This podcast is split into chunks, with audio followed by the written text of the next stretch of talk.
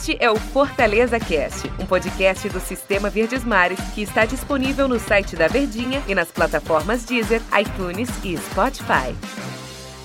Olá, ouvintes da Verdinha, olá, torcedor do Fortaleza, esse é mais um Fortaleza Cast. Eu sou Ivan Bezerra, repórter do Fortaleza. E eu sou Gustavo de Negreiro, sou editor de núcleo aqui do Esporte do Sistema Verdes Mares.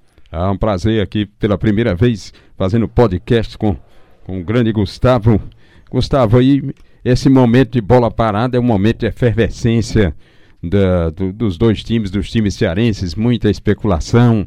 Antes de mais nada, o Fortaleza nessa sexta-feira, no final de semana, deve ter a resposta do Rogério Senna se continua.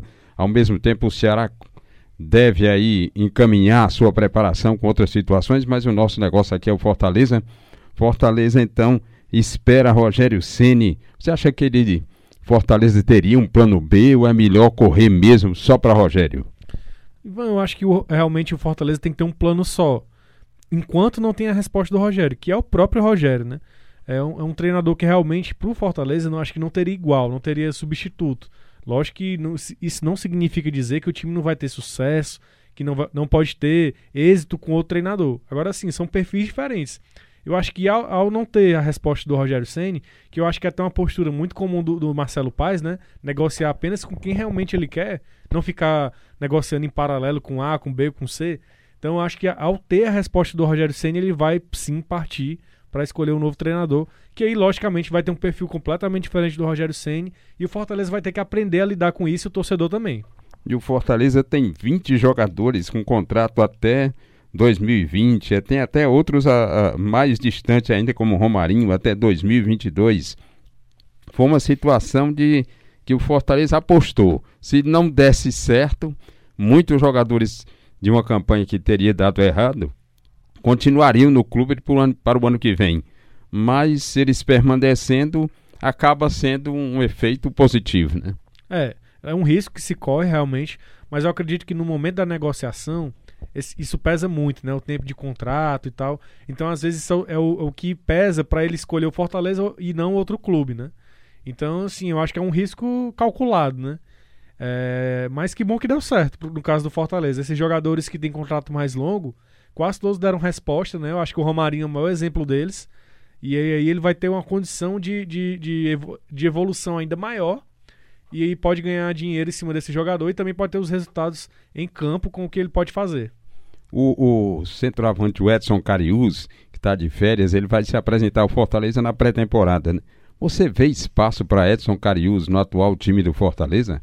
Ivan, eu vejo no, no, seguinte aspecto: ele tem características muito parecidas com o Elton Paulista, né? Um jogador de referência, um jogador finalizador e tal. Só eu acho que, no caso dele, na, se eu fosse ele, eu não estaria de férias no momento. Eu já estaria me preparando individualmente, já estaria correndo atrás do tempo para chegar em, no, no, máximo de forma possível. Por quê? Ele já partiria na frente dos outros concorrentes que ele vai ter. No caso do Elton Paulista e também o, o nosso amigo. Ederson. Chiesa, né? Ah, Ederson. É, tem é, Ederson. Tem o Chiesa também que pode ficar, mas eu acho que o Ederson vai voltar com mais força, porque é um jogador que o Rogério Senna gosta muito, né? Então, assim, eu no, na posição do Edson Cariuso, eu estaria correndo contra o tempo para chegar na melhor forma possível. Ele vai ter que estar em melhor forma do que ele esteve já em outros clubes, né? Ele vai ter que estar melhor condicionado porque a exigência é maior. É, eu fico até, eu tenho um receio de que o, o Carius fique esquecido lá no cantinho, porque aí ele teria o Wellington Paulista, se o Rogério continuar, o Wellington Paulista, vem o Ederson, que podem até jogar os dois juntos, aí tem o Chiesa que ele vinha gostando, e por último viria a situação de, de Carius. Até o Fortaleza agendou o atacante Ezequiel, que era do Cruzeiro. Estava no Cruzeiro, fez 14 partidas, não marcou nenhum gol, atacante de velocidade, e pertence ao Botafogo. Então, como você diz, o, o, o Cariús já era para estar aí com o seu treino de personal, correndo só, alguma coisa assim, né? É, exatamente, porque a exigência dele a ele vai ser muito superior ao que ele já teve, né? O, Ceni realmente gosta de jogadores com intensidade, que marquem a saída de bola do adversário e principalmente tenha fôlego ali para chegar na cara do gol, para ter arrancada, né? Para ter finalização e, e, enfim, explosão. Então, o Edson Carius, eu acho que ele tem condição sim, mas ele vai ter que fazer alguma coisa diferenciada do que ele já fez na carreira dele, porque o desafio é muito maior. uma Série A, um time de Série A exige muito mais do que o que ele tinha de exigência, né? Seja no CRB ou no Ferroviário, né?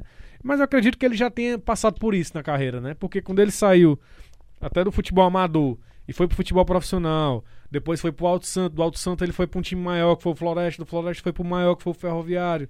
Então a exigência dele sempre foi aumentando, né? Então eu acho que ele pode dar resposta sim. Eu acho que é um jogador interessante. Agora, Gustavo, é, você deve concordar, o Fortaleza não deve aí se confiar porque ele conseguiu todos esses feitos, porque enfrentar uma, uma Sul-Americana e a, a, luta pela permanência vai ser bem maior em 2020, de tal modo que enfrentar, vamos supor, um time argentino, um Vélez Starsfield ou outro qualquer, um Racing, seja, seja lá qual for, a exigência é muito grande para você confiar só no elenco que manteve, né? É, eu acho que ele vai ter que ter um elenco maior do que o que teve nos outros anos, né? O Ceni sempre preferiu trabalhar com elencos enxutos e tal. Eu acho que nesse ano ele vai ter que ter uma opção diferente, porque são muitos torneios concomitantes, né? Você tem aí Campeonato Estadual, você tem Copa do Nordeste. Se eu não me engano, a Sul-Americana também já é no primeiro semestre, né? Vai ter Copa do Brasil, enfim. Campeonato Brasileiro que começa também, pode ser que peguem jogos aí juntos, né? Então é uma situação assim que você precisa ter elenco. Nesse caso, o Edson Carius tá até com sorte, né? Porque eu acho que ele vai ter espaço sim para jogar. Vai ser impossível Fortaleza jogar com um elenco só durante toda a temporada. O, a situação de marketing, o Fortaleza é, fez um bom marketing ao longo da série A e B também. E agora, se expandindo mais para a América, ele tem condição de atrair mais sócios torcedores e fazer um trabalho mais solidificado com uns horizontes se abrindo, né, Gustavo? Com certeza, acho que a torcida está empolgadíssima, né? Vai ser a primeira vez que Fortaleza vai jogar um torneio oficial sul-americano, internacional, né? Então, é, é, eu acho que, que os, vai ser um jogo de estádio lotado, sem dúvida, né? Independente se o primeiro jogo é, é lá ou se é aqui, independente do resultado, vai ser um jogo de, de estádio lotado, se não tem a menor dúvida todo torcedor do Fortaleza vai querer estar no estádio é, num jogo internacional do time contra um time sul-americano. E, é, Gustavo, eu estava observando aqui, no dia 11, é, exatamente 11 de dezembro, o Fortaleza completou 15 anos do penúltimo acesso dele, do, do mais recente acesso à Série A, que foi em 2004. E por coincidência, o treinador era, era um goleiro do São Paulo, que era o Zete. Agora, 15 anos depois, ele está novamente na Série A com outro goleiro do São Paulo. São situações assim que se repetem, elencos diferentes, mas que coincidiu essa situação de comandantes, né? É, por coincidência, eu conversei com o Zete essa semana, né? Tive a oportunidade de entrevistá-lo. Foi, Foi, em São Paulo, lá na ESPN. E esse material vai estar disponível aí no Diário do Nordeste, acredito que no sábado, na, na TV Diário também vai ser explorado esse assunto. Acho que também na Rádio Verdes Mares. Então o Zete analisou a situação do Fortaleza, analisou o Rogério Senni, né, que é o, um pupilo dele, né? E assim, um pupilo que o, que o substituiu em, em alto, grande estilo, né? O Zé já foi um grande nome na história e o Rogério Senni foi mesmo que ele, mas ainda mais, né? Então foi um, um pupilo que superou o mestre. E olha que coincidência legal, né? De repente você, a, as nossas plataformas têm esse conteúdo aí do Zé. Você esteve lá e e casualmente estava diante dele e já pôde encaminhar esse papo aí, né? Exatamente, foi bem legal, um cara muito gente boa, é, assim, fala muito bem, realmente ele está muito bem colocado como comentarista porque ele faz realmente essa função muito bem. E ele trabalha também com um CT só de goleiros? Parece que tem uma coisa, ele tinha é, esse projeto, né? Isso, exatamente, ele tem uns projetos, tem projeto social também, tem muita coisa legal com o Zete, né? Ele já não é mais treinador, ele, enfim, não sei se ele ainda vai voltar um dia essa carreira, mas é um cara muito legal. Pra, o Fortaleza poderia intensificar a campanha junto ao. que ele era sempre o clube da garotada, né? Para intensificar, para que torcedores mais jovens possam, a partir de agora, também ir é, criando gosto pelo time, vendo as conquistas, né? Seria importante que isso fosse feito, né? Com certeza. Acho que o Fortaleza tem que aproveitar esse momento da melhor forma possível. Já o vem fazendo, né? Com aumento de sócios, com venda de material esportivo.